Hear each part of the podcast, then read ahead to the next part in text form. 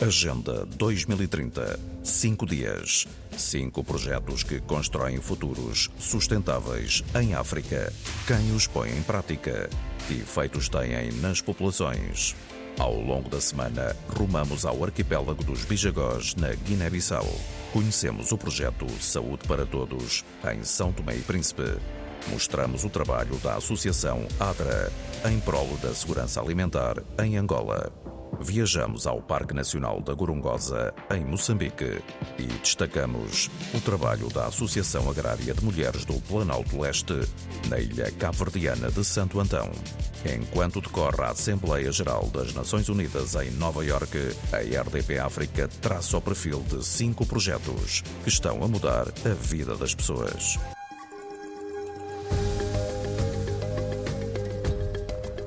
Estes são sons que chegam do centro de Moçambique, onde existe, no limite sul do Grande Vale do Rift, um paraíso vasto, com milhares de quilómetros. Um paraíso feito de ecossistemas diversos, de vales, de planaltos, de terras de pasto pontilhadas, de remendos de acácias, de savanas de floresta seca sobre areias, de poças cheias de água, das chuvas sazonais e de densos bosques de termiteiras. Há outras zonas de matas de miombo e de florestas florestas de altitude. Quem já viu, quem já lá esteve, tenta pôr tudo isto em palavras, mas não será fácil chegar ao requinte do escritor português José Luís Peixoto.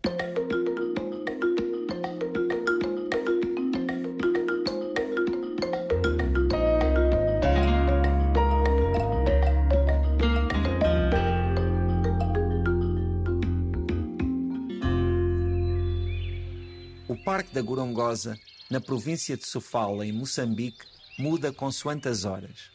De manhã, no começo do dia, a massa vaporosa da neblina é atravessada pelo capim. A terra fresca começa a ganhar vida. Esse renascer sente-se no cheiro fértil e úmido. À tarde, sob o calor das pradarias e da savana, os animais continuam a travar a luta da sobrevivência. O dia está no seu pico. A tarde passa por diversas fases. O céu ganha cores, o sol arde no horizonte e, mesmo depois de se fundir nessa linha, ainda é capaz de tingir o céu com tons de fogo. E por fim, a noite. Não imaginávamos que existem tantas estrelas no universo. Estão todas neste céu, expostas perante o nosso olhar. Os insetos marcam a distância, povoam a noite que nos rodeia, que entra pelo campo adentro 4 mil quilómetros quadrados.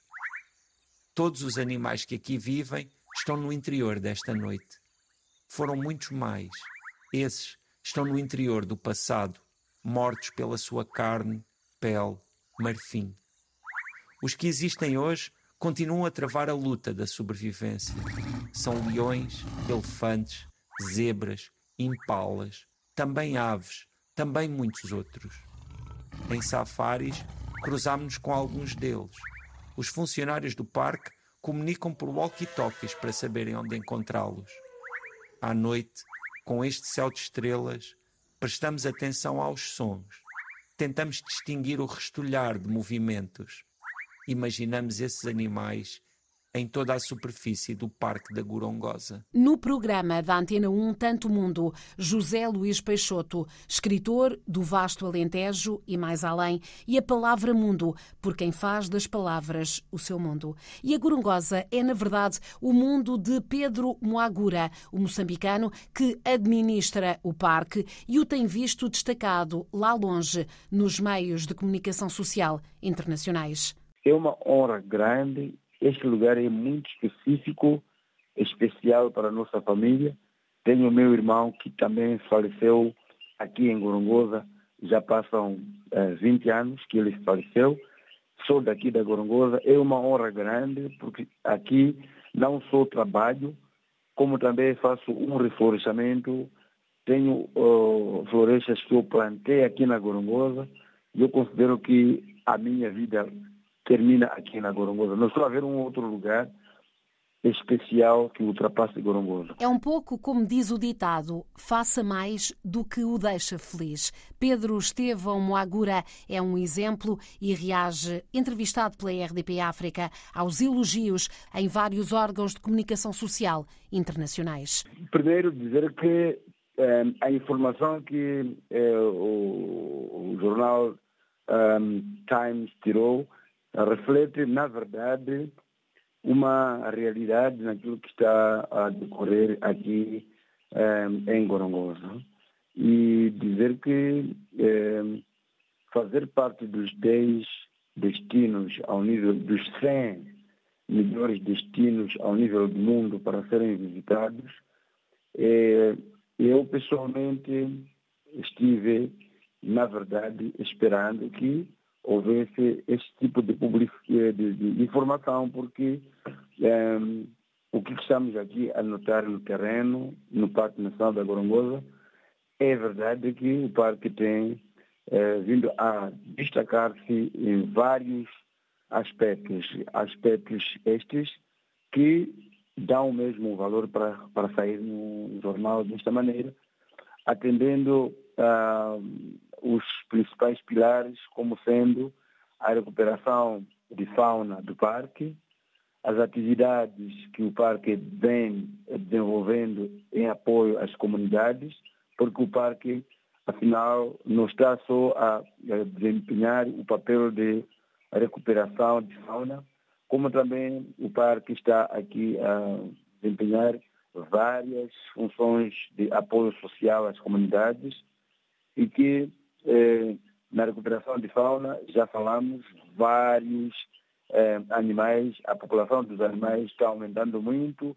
Registramos aqui eh, os mapecos, que pela primeira vez eu na minha vida só, só vim conhecer mapecos e eu assim com 47 anos, que significa que é um marco muito histórico na vida, não só minha, como também dos hóspedes que visitam o parque. A presença dos mapecos na minha vida, não só na minha vida, como também na, na zona Tampão, aqui temos comunidades que nasceram e morreram sem ver mapecos, porque já não existiam mapecos no parque.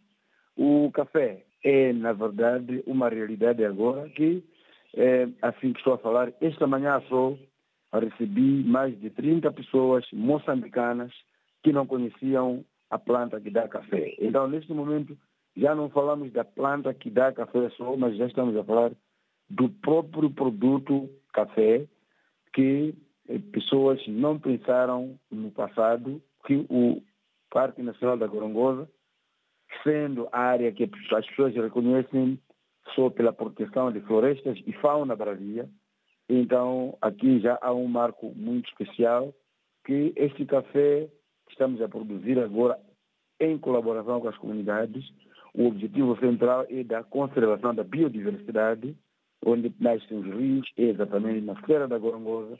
E este café eh, já produzimos e já mostra claramente que é uma opção positiva para a restauração das florestas da Feira da Gorongosa que já estavam perdidas. E assim, não só vai apoiando a restauração da floresta da Feira da Gorongosa, onde partem os rios, como também vai ser um grande elemento para alavancar a economia, a economia eh, das comunidades que, não tendo alternativas, essas comunidades estavam a desmatar a feira da Gorongola para cultivar a batata, o feijão, que essas pessoas não conheciam uma outra cultura. Desta maneira, o parque introduziu o café e as comunidades passam a ver os benefícios que ao mesmo tempo não vão só ser benefícios econômicos, como também vão sendo benefícios ambientais, porque este café só cresce melhor debaixo das árvores e essas comunidades vão proteger as árvores, vão protegendo as florestas, de igual modo vão tendo as suas receitas. E a agricultura que se realiza em Gorongosa precisa de muita água e os rios vão, de igual modo, permitir melhor, eh, a melhor prática da agricultura e assim exercida no distrito de Gorongosa e este é um ponto muito forte. Um dos muitos pontos fortes desta Gorongosa que Vasco Galante, responsável pelo Departamento de Comunicação, se tem dedicado nos últimos anos a dar a conhecer. Vasco Galante é o homem que faz chegar a jornalistas espalhados por todo o mundo numa base muito regular o que se passa no parque. Foi sentado no alpendre da casa onde vive desde 2005, em Chitengo, o coração do Parque Nacional da Gorongosa, que Vasco Galante resolveu abrir o baú das memórias. Afinal, foi já há muito tempo no Cineteatro São Pedro de Alferrarete, Conselho de Abrantes, onde vivia na altura que tudo começou. Eu, aos seis anos, eh, fui ao cinema pela primeira vez e fui ver um filme chamado Os Dez Mandamentos, do, com o Charlton Heston, um filme do Cecil B. DeMille e tal.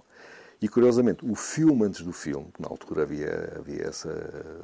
Era assim que funcionava, não é? havia um pequeno documentário de 10 minutos, coisa assim, era um filme sobre a Gorongosa. Mal chega ao aeroporto, logo o visitante sedento de emoções e novidade procura descobrir a África. Um documentário de 10 minutos com a voz inconfundível de Fernando Peça, que marcaria para sempre a vida deste Lisboeta, formado em Ciências Sociais. Mostra os turistas a virem para, para Moçambique, para a Beira, diretamente, no avião da TAP, no Super Constellation e tal. E, e depois as, a, irem, a virem da avioneta para Chitem, como hoje em dia os turistas fazem. É a África das graciosas impalas, nervosas e ágeis, que ora passeiam descansadas na planície, ora fogem assustadas ao menor sinal de perigo, buscando refúgio entre a vegetação mais alta. A imagem que me ficou é: um dia tenho que ir à África e tenho que ir à Gorongosa.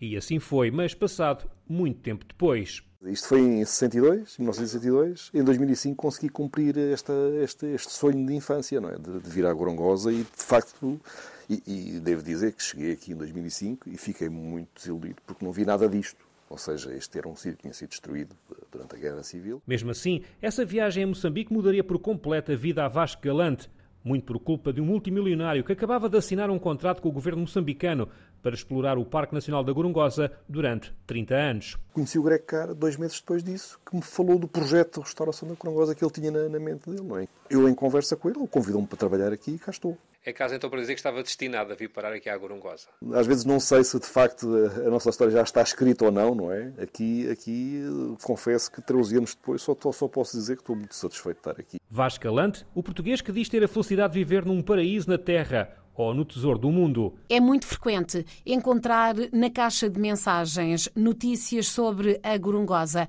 sobre os leopardos que chegam, sobre os mabecos que se passeiam, sobre os jacintos de água que crescem, sobre a intervenção social, como no Clube das Raparigas, ou sobre investigadores do mundo que lá aprendem e ensinam, ou sobre especialistas moçambicanos que lá se formam e lá trabalham o tanto que a Gorongosa já permitiu desvendar e o tanto que promete vir a revelar. Pedro Martins. A resposta a muitos dos mistérios da humanidade pode estar na região centro de Moçambique, mais concretamente no Parque Nacional da Gorongosa.